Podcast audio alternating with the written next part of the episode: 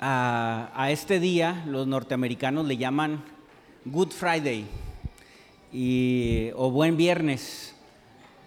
Bueno, pues no sé, es, buen viernes para los que hemos recibido a Cristo en el corazón, amén. No fue un, bien, un buen viernes en, hace dos mil años atrás, fue un viernes de, mucha, de mucho suceso y de un suceso trágico, difícil, muy, muy fuerte.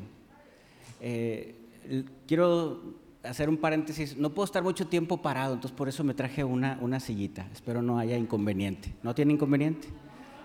Gracias.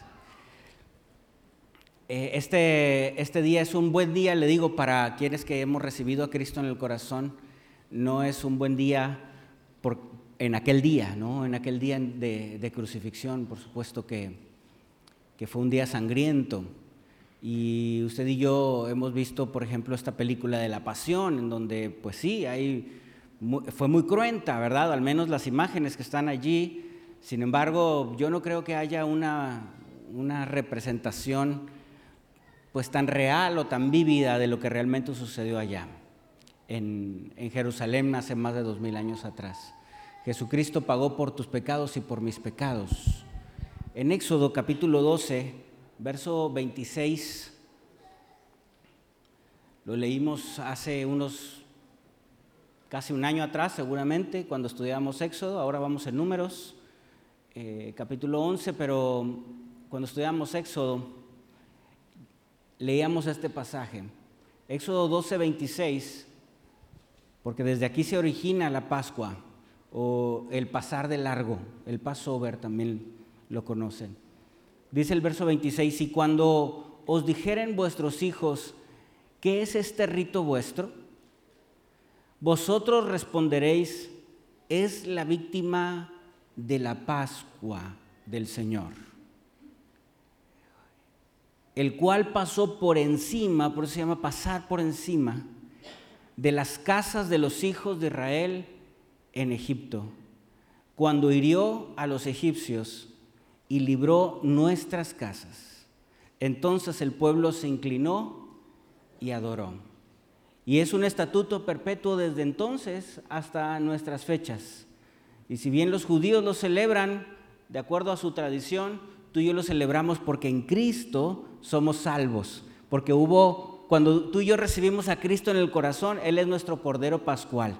Y entonces la muerte pasa de largo.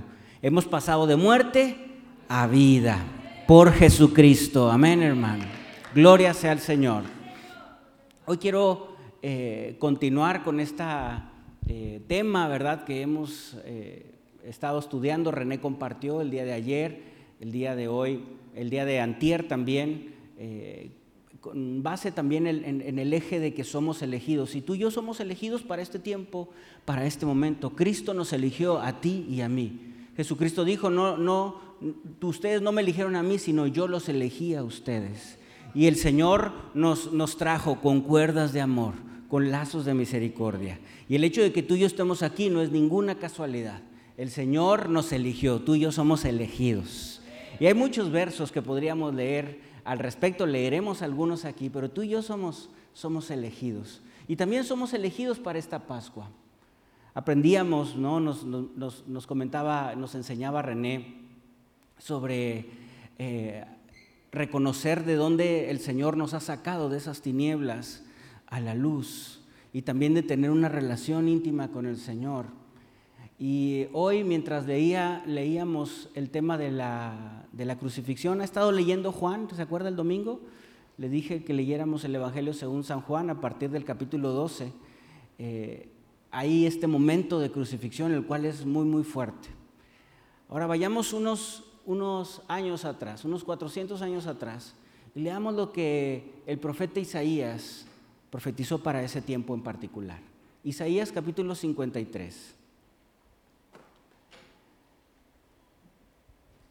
Dice, pero él fue herido por nuestras rebeliones. ¿Lo tiene ahí Isaías 53.5? Isaías 53.5. Dice, mas él herido fue por nuestras rebeliones, molido por nuestros pecados.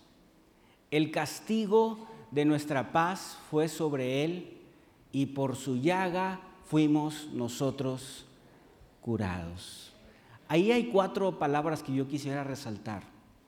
Yo voy a leer ese mismo verso en la nueva traducción viviente. Dice, pero Él fue traspasado por nuestras rebeliones, aplastado por nuestros pecados. Fue golpeado para que nosotros tuviésemos paz. Fue azotado para que pudiéramos ser sanados. Y ahí hay cuatro palabras para resaltar. Traspasado, aplastado, golpeado, azotado. Podríamos añadir más, definitivamente, de acuerdo a la misma profecía, escarnecido, burlado. Y, estas cuatro palabras al menos que están aquí en Isaías 53.5, pues solamente nos, nos dan un adelanto desde ese momento de lo que sufriría Jesús en la cruz. Como paréntesis, déjeme, eh, le comento la serie que he estado viendo, eh, Chosen, también René la mencionó, ¿no? Si bien es una serie que tiene algunos relatos, eh, pues digamos que no están en la Biblia, yo, a mí me gusta mucho, me gustó mucho, debo decirlo. y hay algunos momentos en los cuales este, capta mucho mi atención, muchísimo. Pudo haber sido así. Momentos en los cuales, le voy a ser honesto, yo siento que es como que para mí, ¿verdad? Pero sí hay una, parte muy importante. Eh, hay que ver esa serie conociendo la Biblia.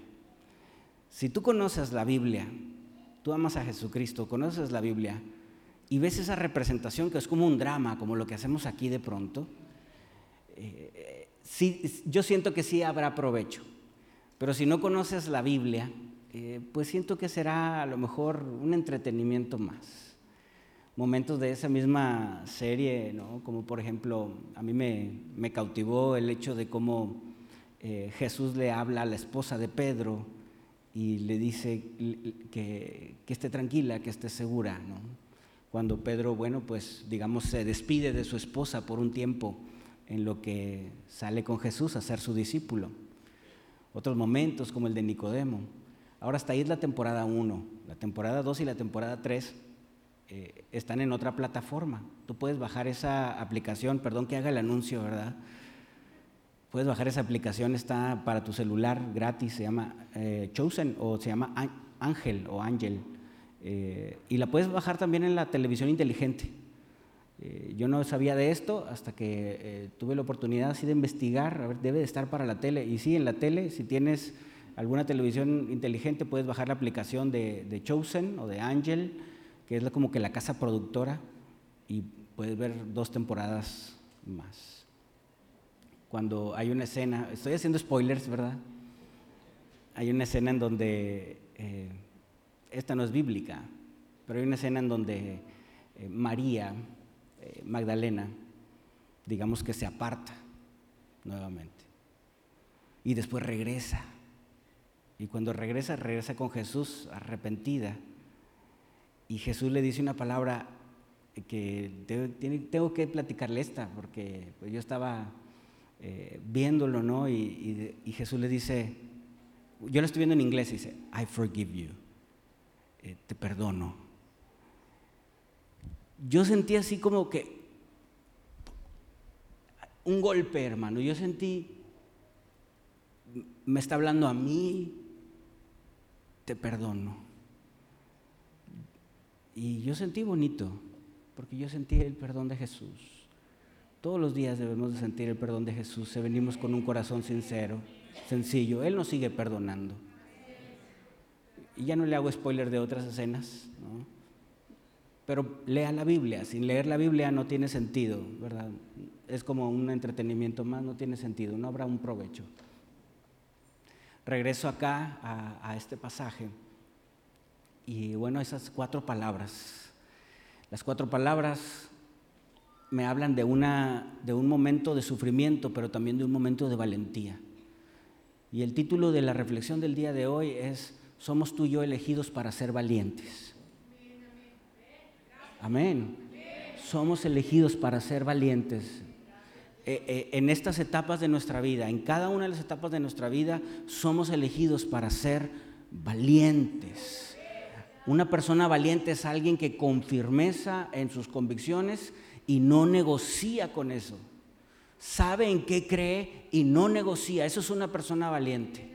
Una persona valiente es alguien que puede ser perseguido, puede ser intimidado, pero es fiel a lo que, a lo que es correcto, a sus convicciones, a sus principios.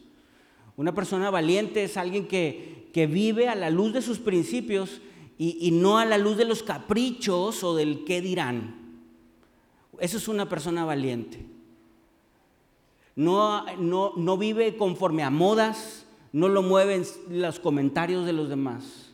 Una persona valiente es alguien que, que tiene propósitos firmes y, y, no se mueve de esos propósitos, como Jesús, como tú y como yo debemos de ser. Enfrentando al enemigo, al adversario, teniendo en el corazón y en la mente ese propósito por el cual Dios nos ha salvado, Dios nos ha elegido. Y una persona valiente es la que soporta el dolor y, y, y aunque sea sometido a pruebas fuertes, hace lo que es correcto y prosigue hacia la meta del propósito por el cual Dios lo ha salvado y lo ha llamado, lo ha elegido. Eso es una persona valiente. Y al menos estos argumentos escritos por ahí, usted puede leer ahí arriba, podríamos decir muchos más, pero son argumentos que describen a Jesús en su caminar en esta, en este, en esta semana. Valiente, valiente a pesar de las intimidaciones, firme en el propósito por el cual eh, eh, eh, llegó aquí a la tierra y, y valiente ante todas las adversidades. Usted y yo leemos de los relatos bíblicos también que los discípulos son como aprendices de esa valentía también. Pero no es hasta que llega el Espíritu Santo que son completamente transformados y entonces con valentía se enfrentan a lo que este mundo les depara cuando ellos están predicando la palabra de Dios, la palabra de Jesucristo porque ese es el propósito por el cual fueron elegidos, fueron llamados. Cuatro palabras que también representan valentía. Azotado, golpeado, aplastado, traspasado. Esas cuatro palabras nos narran acerca de un sufrimiento. Jesucristo pasó por un sufrimiento cruel. Primero fue un sufrimiento psicológico. Había una especie pienso yo, de, desesperación de Jesús al, interactuar con sus discípulos y ellos no entender lo que, por completo lo que está sucediendo. Como cuando fue arrestado y Pedro se pone a forcejear con los soldados por allí. Pero Jesús es valiente al enfrentarse a eso y, misericordioso al sanar a aquel soldado romano sino más allá sufrió un sufrimiento tan psicológico, porque, hermano, o, un sufrimiento psicológico tan profundo, porque dice allí que sudaba, su sudor era como sangre. Y bueno, algunos comentaristas dicen que ese, ese, ese fenómeno de sudar sangre se debe a un estrés extremo. Y piense el, estrés extremo porque el mismo Jesús conocía hacia dónde iba, qué le deparaba.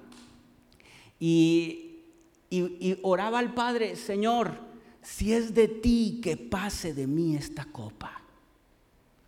Y es un estrés y una cuestión pues, psicológica extrema. En esa oración Jesucristo no estaba siendo golpeado, no estaba siendo ultrajado, en ese momento estaba sufriendo en su mente y en su corazón porque estaba a punto de llegar a un sufrimiento corporal también. Y es por eso que en ese estrés extremo llegó a sudar sangre. Yo me imagino que su rostro, lejos de estar humedecido por, por el sudor, estaba eh, color rojo, con una especie de película roja sobre su rostro, sangre. Pero no solo eso, sino también Jesús fue castigado a latigazos. La tradición romana en ese momento era utilizar un látigo con pues muchas tiras de cuero y cada pedacito había pedazos de piedra, pedazos de acero, pedazos de hueso. Y ese látigo tan pesado, cargado con dos manos por parte de los, de los romanos, fue dejado caer sobre Jesucristo. Pablo dice que él fue azotado 39 veces. Jesucristo también fue azotado. 39 veces, no lo sé, pero ese era el castigo romano. La tradición romana era 40 menos 1. Y también los comentaristas en la historia dicen que la tradición romana era dar 13 latigazos en el trapezoide derecho, 13 latigazos en el trapezoide izquierdo y 13 latigazos al centro de la columna vertebral para destruir por completo las fibras musculares de, las, de los lastimados con esos, este castigo de, del ser latigado. Y entonces esa persona no tenía más fuerza en su espalda. Tú y yo nos erguimos porque tenemos fuerza en nuestra espalda. Esa persona iba a padecer si es que sobrevivía, iba a padecer por mucho tiempo, iba a padecer encorvado y humillado siempre, de por vida. Porque esos latigazos iban a destruirle por completo, pues todo lo, no solamente su piel, sino también iba a rasgar fibras musculares. Después de esos latigazos que Jesús sufrió, dice la Biblia que no abrió su boca. Pilato le preguntaba cosas y Jesucristo no abrió su boca. Lo único que contestó fue, si tú lo dices. ¿Eres tú el rey de los judíos? Si tú lo dices. Pero más ahí no contestó más. Para que se cumpliese la escritura, no abrió su boca. Fue obviamente injuriado, fue, fue eh, escarnecido y con esa cruz de espinas se aumentaba la sangre que corría por su rostro. Parecía un juego para los romanos, para los judíos también. Pilato, usted conoce la historia, no encontraba un delito en él, quería soltarle. Su misma esposa le dice, no te metas con ese hombre. Y, quería soltarle, pero los, los judíos decían, crucifícale, crucifícale. ¿Recuerda usted cuando estudiábamos Levítico capítulo 16? De Éxodo brincamos a Levítico capítulo 16 y está el día de la expiación. Y en el día de la expiación el sumo sacerdote tenía que traer dos corderitos. Y sobre esos dos corderitos echaban suertes. Y uno de ellos era el que iban a, matar, a inmolar. Y otro de ellos era el que tenía que salir hacia el desierto, a Salel, dice Éxodo, Levítico 16. En ese momento los sumos sacerdotes, cuando Pelato lo quería soltar, dice, crucifícale y suéltanos a Barrabás. Los dos corderitos allí, en el día de la expiación. Uno por ser inmolado, otro por ser suelto. Jesucristo llega a la muerte y una muerte, llega a la cruz, perdón, y, y la cruz es un castigo cruel, muy cruel, el más cruel de la época en su momento. Algunos hoy traemos una, figura a lo mejor de una cruz en el cuello o, como artilugio, ¿verdad? Y parece ser algo bonito. Vamos por las calles y vemos iglesias y tienen una cruz. Aquí hay una cruz y parece ser algo bonito. Hoy parece ser algo bonito, pero en aquel entonces era un símbolo de miedo. Era un símbolo para provocar a la gente miedo, porque esa muerte era terrible. Jesús fue clavado en un madero para que también se cumpliese la escritura. Y cuando es clavado, ya no tiene músculos en la espalda. Entonces se sostiene de sus, de sus brazos con esos clavos atravesados y, y, lo poco que le queda de fuerza en los, en los brazos y en los pies. Lleno, ensangrentado burlado porque decían, eres el rey de los judíos. Se burlaban de él al ponerle ropas de púrpura. Se burlaban de él al hacer eh, suertes, echar suertes sobre sus propiedades, la poca propiedad que tenía, que era su propia ropa. Se burlaban de él porque los mismos fariseos decían, si tú eres el Hijo de Dios, pues sálvate a ti mismo. Y ese también es un dolor también psicológico sumado al dolor extremo de, los latigazos y al dolor extremo de ser clavado en la cruz. Cuando es clavado en la cruz, dice siete palabras.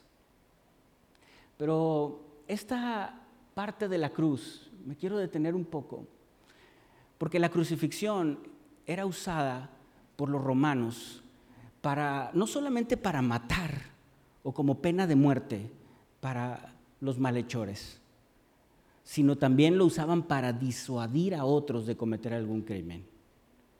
Y entonces la gente podía ver, ese es el castigo de los romanos, mejor ni hagamos nada. Esa disuasión de ese castigo.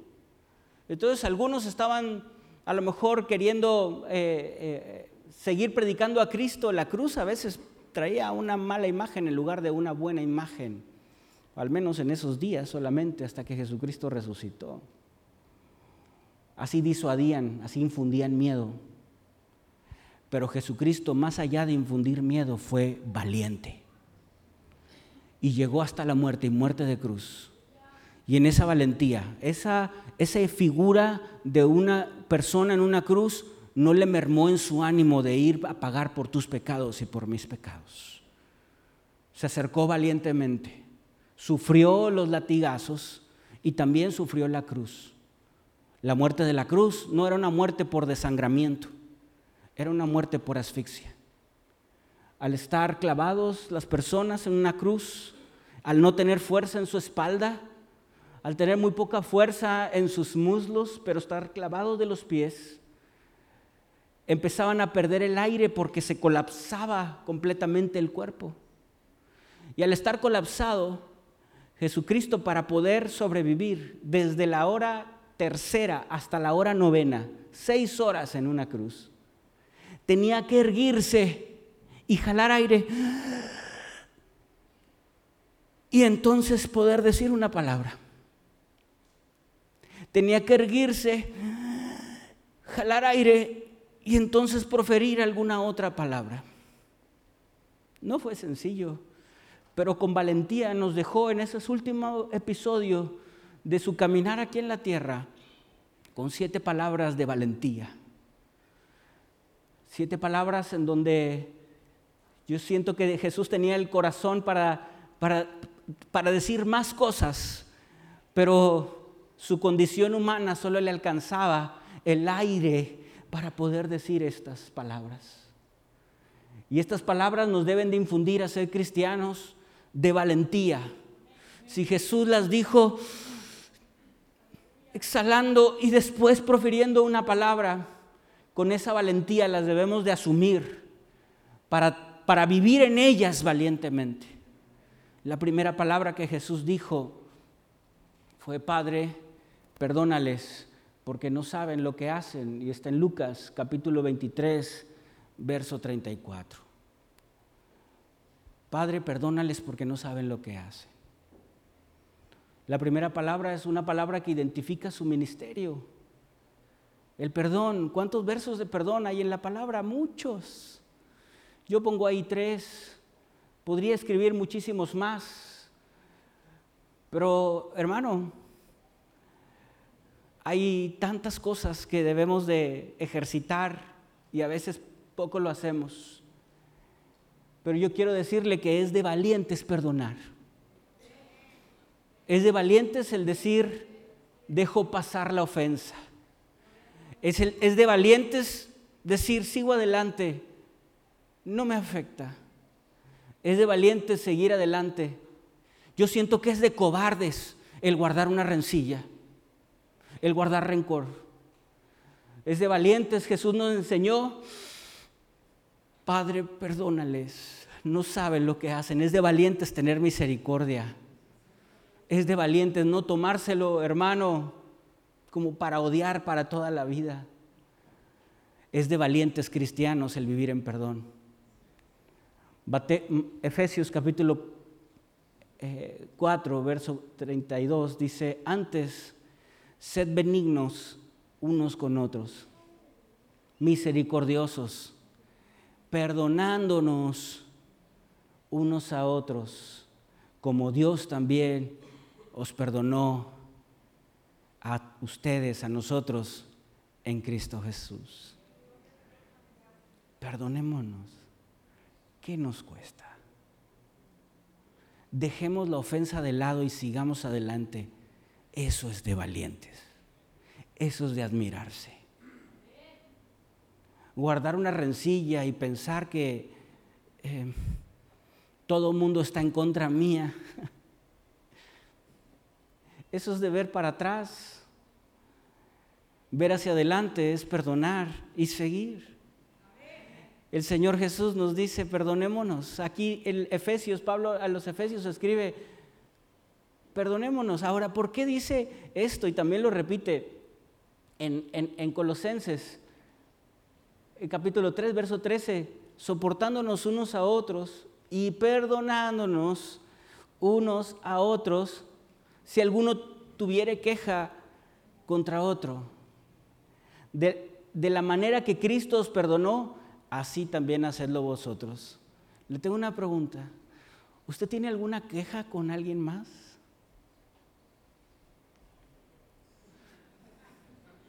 ¿Tiene una queja de alguien? Si la tiene, yo creo que no avanza mucho. Pero yo creo que Pablo escribe esto, hermano, porque es muy humano. Somos tan imperfectos que nuestra cercanía provoca roces. Y en esos roces, pues obviamente nos podemos herir. En, esta, en nuestra imperfección, obviamente va a suceder, va a suceder. Pero constantemente la palabra de Dios nos dice que nos perdonemos unos a otros. Y si alguno tenemos queja contra alguien más, pues ya no se queje. Porque la otra persona es tan imperfecta como usted y como yo. Porque si alguien se queja de que, de que mi hermano me hizo daño, seguramente le digo algo, seguramente nosotros también hemos hecho daño. Solo que nunca nos damos cuenta. Hemos hecho daño con algo que dijimos o hemos hecho. No nos sintamos víctimas siempre. Qué impresionante es que Jesús estando en la cruz, la primera palabra no es una palabra de víctima, es una palabra de perdón, una, una, palabra de liberación,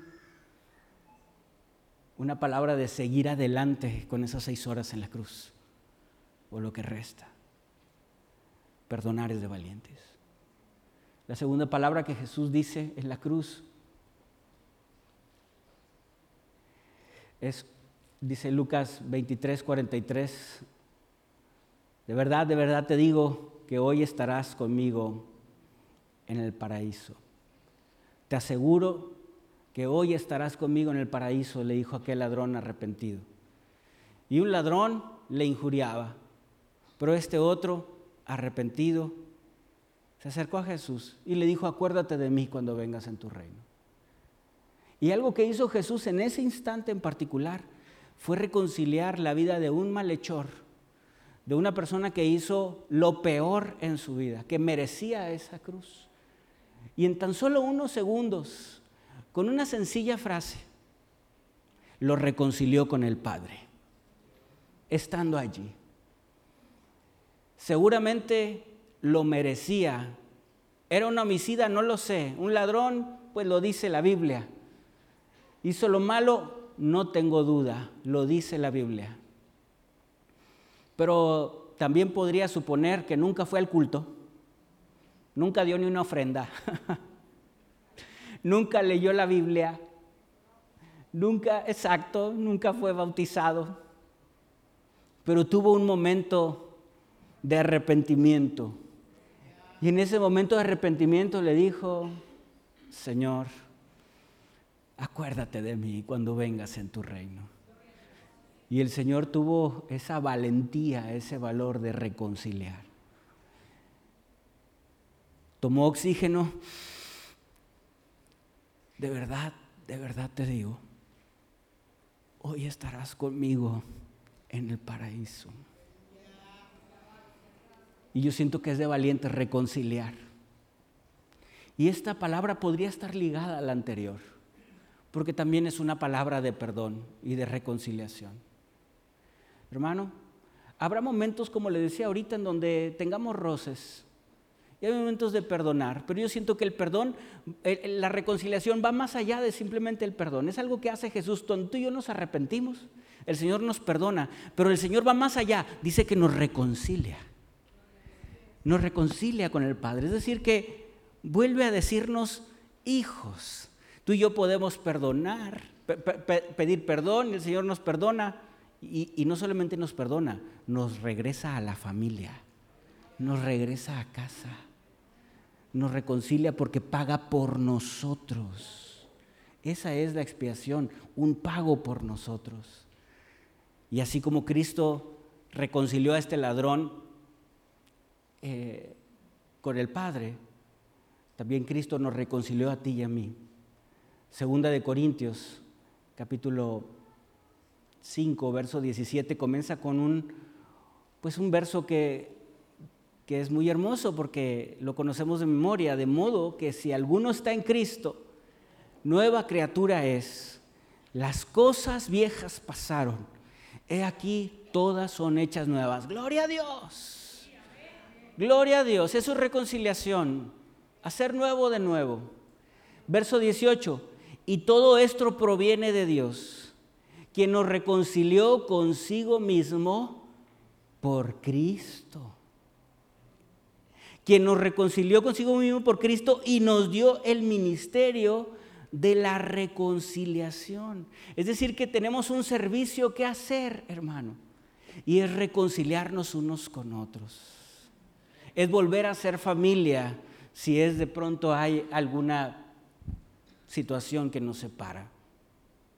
Que Dios estaba en Cristo reconciliando consigo, consigo al mundo no tomándoles en cuenta a los hombres sus pecados. Y eso es reconciliar, no tomo en cuenta lo malo que hiciste. Y nos encargó a nosotros la palabra de la reconciliación. Es el Evangelio de Jesús. Así que somos embajadores en nombre de Cristo. Como si Dios rogase por medio de nosotros o rogamos en nombre de Cristo reconciliados con Dios. El que no conoció pecado, por nosotros lo hizo pecado, para que fuésemos hechos justicia de Dios en él. Y el ministerio de la reconciliación es que tú y yo compartamos a Cristo para que la gente pueda conocer el amor de Jesús y entonces tenga la gente, las personas, el poder, como tú y yo lo tenemos, de ser llamados hijos de Dios. Ese es el ministerio de reconciliación con Cristo. Pero hay otro, otra reconciliación que yo quisiera también mencionar, que es la reconciliación los unos con los otros. La reconciliación humana, como aquella reconciliación que hubo con el hijo pródigo y el buen padre, que le abrazó, le besó e hizo fiesta. Y seguramente dicen, ¿verdad? No podríamos decir que no es así, dicen los historiadores que muy probablemente el hijo pródigo pues olía mal. No estaba en su mejor vestimenta, no se fue a bañar antes de tener el encuentro con su papá, sino así en su condición sucia. Pero el padre, más allá de esa condición, le abrazó, le besó y le hizo una fiesta. Y dio gracias a Dios. Hermano, es de valientes reconciliarnos. Así como es de valientes pedir perdón, es de valientes comenzar de nuevo, reconciliar. La tercera palabra que Jesús dijo, jalando aire, es una palabra que tiene que ver con la familia. Madre, he ahí tu hijo. Hijo, he ahí tu madre. La familia es importante. A lo largo de la Biblia encontramos también momentos eh, familiares. Hay algunas situaciones que no son imitables, otras sí. David fue un gran rey, un gran guerrero. Su símbolo hoy lleva la bandera de la nación de Israel. Un gran salmista, cantamos sus salmos. Una persona que tenía el corazón conforme al Señor, pero su vida familiar era un desastre, un verdadero problema. Todo surge desde el pecado, pero familias perfectas no hay. Por supuesto que no. Pero familias con el amor de Jesucristo sí hay. Familias que se perdonan, se reconcilian y están los unos para los otros. Es de valientes ser hombres y mujeres, hijos e hijas de familia. Hoy hay mucho cobarde que deja la familia. Mucho sinvergüenza que por su propio egoísmo abandona la familia. Y Jesucristo en ese jalón de oxígeno nos expone estas palabras acerca del el discípulo amado y de María. Reconcíliense, únanse en este momento de tristeza, sosténganse en este, en este momento difícil, porque tanto María necesitaba el amor de un hijo a un lado en ese momento difícil, como el mismo discípulo necesitaba el amor de una, de una madre, de unos padres en ese momento difícil. Recuerde que los discípulos salieron corriendo. La familia nos necesitamos. No hay ningún niño que no necesite una mamá y un papá. No hay ningún joven que no necesite una mamá y un papá. No hay ninguna pareja que se necesite el uno al otro. Nos necesitamos y Dios nos creó así. Jesucristo se puso triste cuando le preguntaron acerca del divorcio. En Mateo 19 dice, pero al inicio no era así. Moisés les dio eso por la dureza de su corazón, les dijo esas leyes por la dureza de su corazón, pero en el inicio no fue así. Es de valiente sostener una familia. En 1 Timoteo 5:8 dice que aquel que no provee para su familia es peor que un incrédulo. O sea, si hoy estamos aquí y no proveemos para nuestra familia, yo no sé qué hacemos aquí. Porque es peor que un incrédulo. Y Josué capítulo 24, verso 15.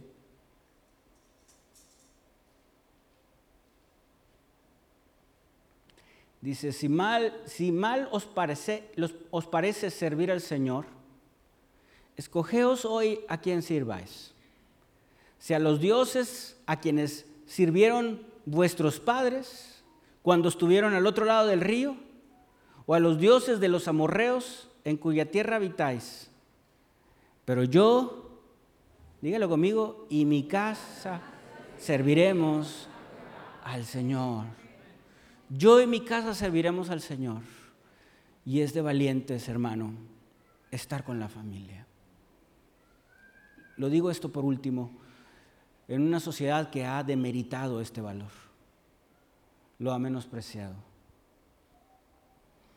Antes se hacían las casas grandes para familias grandes y hoy se hacen pequeños cuartitos para cada quien en lo individual. Jesús vuelve a tomar aire para decir una cuarta palabra. en Marcos 15, 34.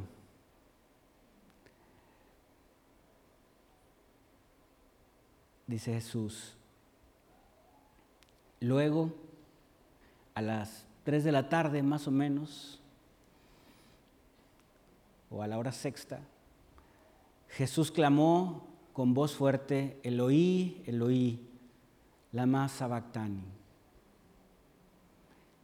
que significa, Dios mío, Dios mío, ¿por qué me has abandonado? Y bueno, esta es una frase muy humana, porque seguramente Jesús está en el dolor más agudo de su momento en la cruz. Y en esa agudeza su cuerpo clama por el dolor y siente un abandono del cielo. Hay un libro muy bueno, yo se lo recomiendo, Él escogió los clavos de Max Lucado que narra este episodio como, como una, una novela, es un gran escritor. Y Jesucristo en este momento en particular está siendo valiente a pesar de la aflicción. Y nos enseña a ti y a mí a ser valientes en las aflicciones. Va a llegar un momento, a lo mejor, o ha llegado, o, o hubo algún momento en nuestra vida en donde sentimos que Dios no estaba cerca, donde nos sentimos pues solos quizá. ¿Dónde estaba Dios cuando me abandonaron mis padres? ¿Dónde estaba Dios cuando sucedió esta tragedia o esta otra tragedia? Nos podríamos preguntar, una condición muy humana. Yo siento que esta palabra es para comunicarnos a ti y a mí que el mismo Jesús en su humanidad también pudo sentir ese momento de abandono. No hay ninguna tentación siquiera. No hay ningún momento humano que tú y yo lleguemos a pasar que Jesús no lo haya pasado. Y a pesar de que en ese momento en donde al parecer estaba abandonado, se sintió ese abandono, fue valiente.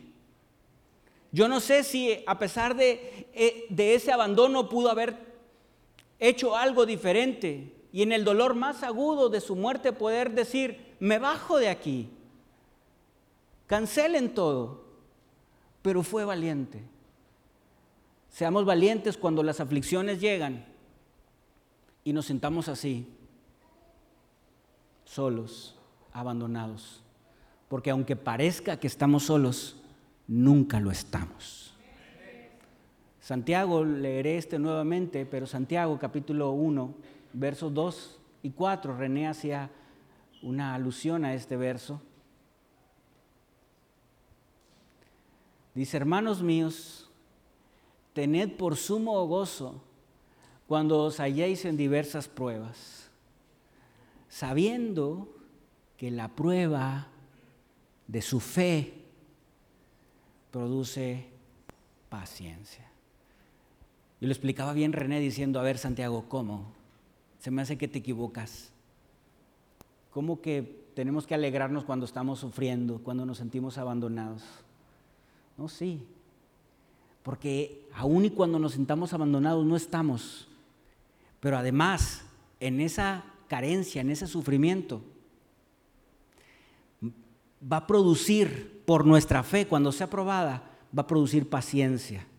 Y esa paciencia va a tener su obra completa para que seamos perfeccionados y cabales. Y no nos va a faltar cosa alguna.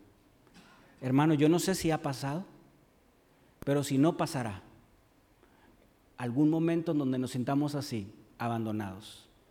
Y yo le quiero decir, seamos valientes, sigamos adelante. Y aun y cuando no lo podamos ver en su momento, el Señor está con nosotros. La quinta palabra que dijo Jesús en la cruz tiene un tenor similar al anterior. Y es tengo sed, o sed tengo, dice Juan 19, 28 deshidratado completamente.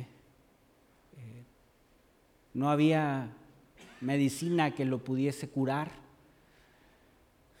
pero si algo podía aliviar un poco esas seis horas de sufrimiento, era un poco de agua, tan humano.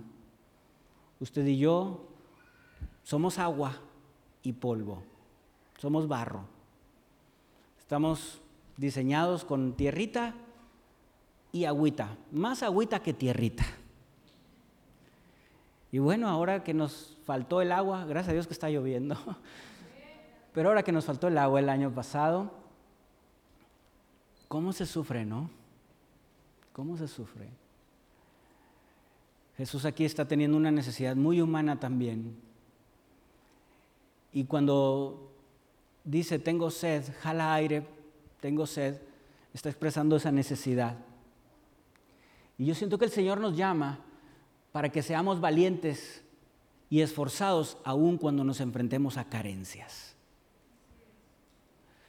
Habrá momentos de vacas gordas, pero habrá momentos de vacas flacas. Habrá momentos en donde haya para dar y repartir. Habrá momentos en donde haya que pedir. Pablo mismo dijo, sé tener y sé no tener. Pablo mismo trabajaba haciendo carpas y se sostenía en su ministerio, pero en otros momentos decía, gracias hermanos filipenses por la ofrenda que me mandan.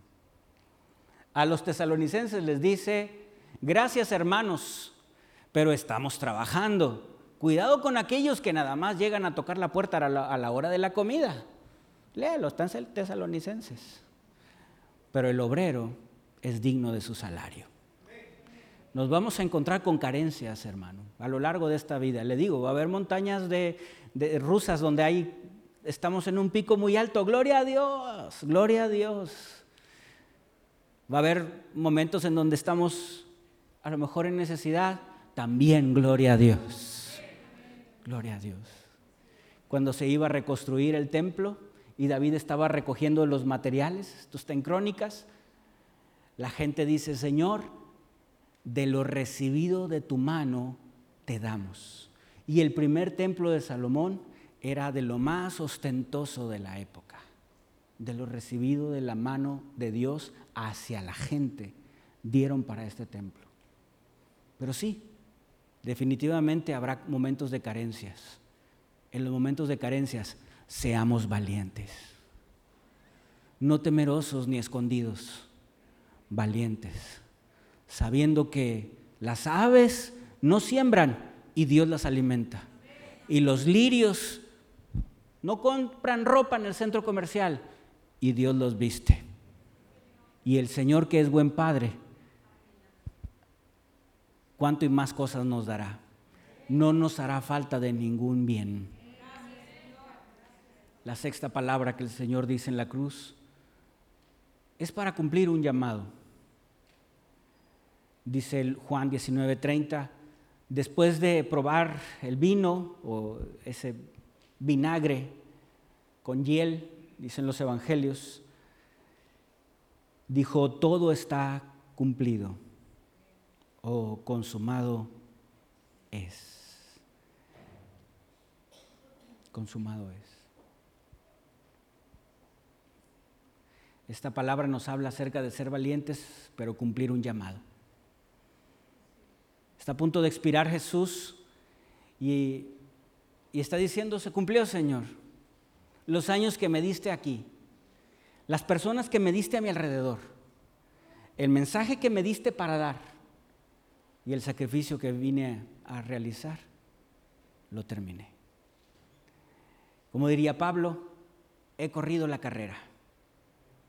Estoy corriendo la carrera, he corrido la carrera, he peleado la buena batalla el Primera de Pedro capítulo 1, versos 10 y 11, es en particular un verso que me gusta mucho.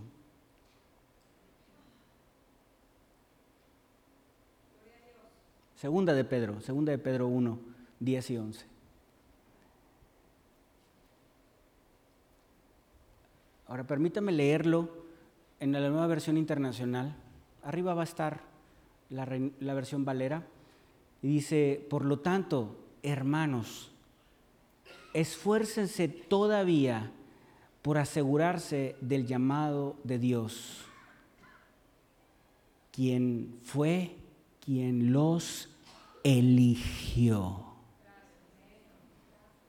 Esfuércense por, cumplir el llamado de Dios, quien fue quien los eligió. Dice, si si hacen estas cosas, no caerán jamás. ¿Cuáles son estas cosas? Bueno, versos antes dice que a la fe hay que añadirle virtud, a la virtud hay que añadirle paciencia, a la paciencia hay que añadirle dominio propio. Y nos dice todo lo que debemos ir sumando. Lo leímos hace unos domingos atrás.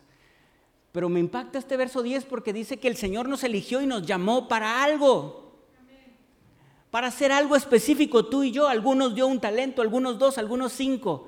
A cada uno de nosotros tenemos un llamado en Cristo Jesús. Tenemos algo que hacer aquí en la tierra. Tenemos que cumplir la profecía de que toda lengua confesará y toda rodilla se doblará y toda lengua confesará que Jesucristo es el Señor. Algo tenemos que hacer, Jesucristo nos ha elegido, nos ha llamado. Tenemos que ser valientes para cumplir con el llamado que Cristo ha puesto en nuestras manos. Algunos dio ministerios como los que están descritos en, Corintios. Algunos dio dones también en Corintios y en Romanos, capítulo 12. Y hay diversidad, diversidad. Hay mucho que podemos hacer para el reino de Dios aquí en la tierra, pero tú y yo estamos llamados para extender el reino de Dios aquí en la tierra, al menos aquí en el poniente de Monterrey. Esa es nuestra labor y hay que ser, ya, hay que ser valientes para cumplir con nuestro llamado. Seámoslo. Tomemos la valentía, el coraje, la fuerza para compartirles a otros de Cristo, para limpiar un piso, para ejecutar un instrumento, para dar una enseñanza a los niños, para abrir un grupo de conexión, lo que Dios te haya llamado, pero seamos valientes para ejercer el llamado. Yo no creo que haya alguna persona que haya recibido a Cristo en el corazón que no tenga un llamado. Todos lo tenemos. Porque Cristo, lo decía también René ayer, Cristo no nos eligió así como si fuéramos un grupito y en lugar de decir nuestro nombre, eh, somos un número más de matrícula, el 1, el 2, el 25. No, el Señor nos conoce personalmente y nos salvó a cada uno personalmente y nos dio un llamado a cada uno personalmente. Solo que le digo algo, hay que ser valientes. Hay que ser valientes. Porque luego llega el temor a nuestra vida. Ay, ¿qué dirán? Recuerde que la cruz se hizo para disuadir. Ay, ¿qué dirán? No, pero es que no tengo tiempo, tengo que hacer esto, lo otro, aquello. Hay que ser valientes. Y número siete, la séptima palabra que dijo Jesús está en Juan 19:30 versos después de esa sexta palabra. Y le digo, mi imaginación me dice esto, dado lo que puedes leer de, de cómo se padece una cruz y morir por asfixia, es que jala aire y suelta una palabra. Y mueve sus músculos destruidos una última vez y dice, Padre, Jesús gritó, Padre, encomiendo mi espíritu en tus manos, o en tus manos encomiendo mi espíritu. Bueno, expiró. Esta última palabra me enseña a mí la valentía de vivir en el espíritu. El Señor Jesús le dijo a los discípulos, a los apóstoles y los discípulos en general, que después de unos días enviaría al consolador y que les convenía que Él se fuera, porque ese consolador los guiaría, sería su guía. 50 días después de este momento llega el Pentecostés. Y estaban unánimes juntos, dice Hechos, unánimes juntos en un mismo espíritu, orando. Y entonces vino como un viento y llenó ese lugar y vino, eh, fueron repartidas lenguas como de fuego y empezaban a adorar al Señor. Y algunos de los que estaban ahí se asombraban, ¿no están hablando nuestra lengua? Y mire, es la gran diferencia entre discípulos timoratos, discípulos peleoneros, discípulos pues obviamente con demasiadas situaciones humanas, ¿verdad?, que resolver. A discípulos llenos de poder, llenos de fuerza y de vigor, llenos de dinamita para compartir a Cristo Jesús. Ahí es donde nace esa primera iglesia, llena del Espíritu Santo, guiada por el Espíritu Santo. Y esa primera predicación de Pedro, y vienen a los pies de Cristo, los que decían que, que estaban borrachos, después estaban diciendo, ¿y qué hacemos para ser salvos? Bautícense, dice Pedro. Reciban a Jesucristo como su Señor. Y así podremos seguir leyendo todo el libro de los hechos, cómo eran conducidos por el Espíritu Santo. Había una controversia en el primer concilio que, si, si, había circuncisión o no circuncisión, guiados por el Espíritu Santo. Y si Pablo iba a Jerusalén o no iba a Jerusalén, a Roma o no iba a Roma, guiado por el Espíritu Santo. Y sabe, hay que ser valientes también para dejarnos guiar por el Espíritu Santo. Hay, otra fuerza que nos quiere guiar y que guía este mundo, es la propia carne. Es la propia concupiscencia de la carne. Y debemos de luchar contra ella. Pablo también dice, ¿quién me va a librar de este cuerpo? Porque las cosas, este cuerpo de muerte, porque las cosas que quiero hacer no las hago. Y las cosas que, que, no quiero hacer son esas las que hago, porque mi carne lucha. Y en nuestra carne a lo mejor ahorita todos quisiéramos estar a lo mejor en Cancún o en algún otro lugar, en nuestra cama, viendo Chosen. Pero estamos aquí. Somos valientes, somos guiados por el Espíritu Santo en todo lo que hacemos. En todo, en todo pedimos la guianza del Espíritu Santo y eso es ser valiente. Por cierto, un saludo si alguien está en Cancún, ¿verdad? O en algún otro lugar, está bien, ¿verdad? Que lo disfrute, ¿no? Seguro es valiente también. Solo que está tomando tiempo con familia. Es correcto, está muy bien. Seamos valientes para ser guiados por el Espíritu Santo y un pasaje que quiero leer aquí es Romanos 8:11.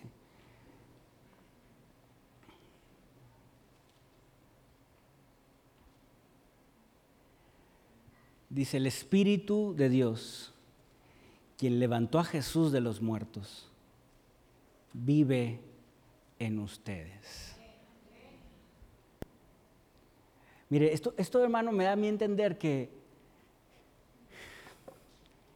que el hecho de que tú, estemos, tú y yo estemos aquí, o vengamos a una reunión como el Domingo de Resurrección, no es simplemente un evento. El hecho de que tú y yo eh, confesemos a Cristo como nuestro corazón, eh, eh, como el Señor de nuestro corazón en nuestra vida, no es simplemente palabras que se profieren, sino el tener a Cristo en el corazón es una experiencia. Es una experiencia. Yo les he platicado que cuando estaba estudiando un posgrado, estábamos en un cubículo, nos daban un cubículo para cada dos estudiantes. Y tenía un compañero en mi cubículo en donde, pues obviamente yo le compartía de la Biblia y pues obviamente él traía sus, ideologías, ¿no? Y en esas ideologías intentábamos ganar argumentos. Yo hubo un punto en donde entendí, donde comprendí que lo que quería era ganar una discusión. Primero empecé queriendo ganar un alma, después terminé queriendo ganar una discusión. Y después comprendí que lo que él quería era ganar una discusión o perder un alma, no sé. Pero llegó un punto también en donde reflexioné y dije, bueno, si un argumento mío hace cambiar a una persona, entonces el argumento de otra persona también lo va a cambiar. ¿Se me explico? Si una persona busca argumentos para venir a los pies de Cristo, cualquier otro argumento lo puede cambiar. Lo único que puede transformar a una persona no es un argumento, es una experiencia con Cristo. Es vivir con Cristo. La experiencia, esta experiencia que narra aquí Romanos, que el Espíritu de Dios que levantó a Jesús entre los muertos, también vive en nosotros. Y así como Dios levantó a Cristo Jesús de los muertos, Él dará vida a sus cuerpos mortales mediante el mismo Espíritu. Y este Espíritu, y viene con E grandota ahí, vive en ustedes. Y es de valientes vivir en el Espíritu. Es de valientes ser conducido por el Espíritu. Termino leyendo dos pasajes Primero, segunda de Timoteo, verso 1, 7 al 9.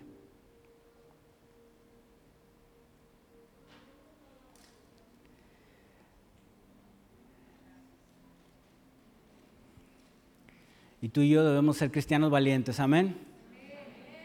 Dice Pablo a Timoteo, a ti y a mí, porque no nos ha dado Dios espíritu de cobardía, sino de poder de amor y de dominio propio. Por tanto, no te avergüences de dar testimonio de nuestro Señor.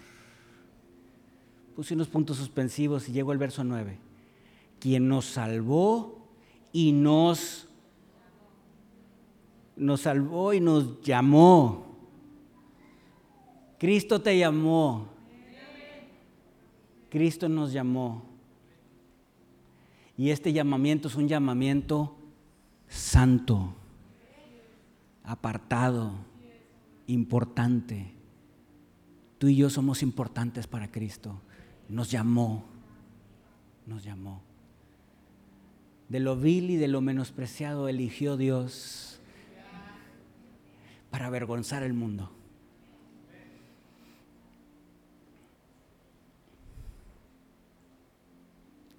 No conforme a nuestras obras, sino según el propósito suyo. Es decir, tú y yo no hicimos nada.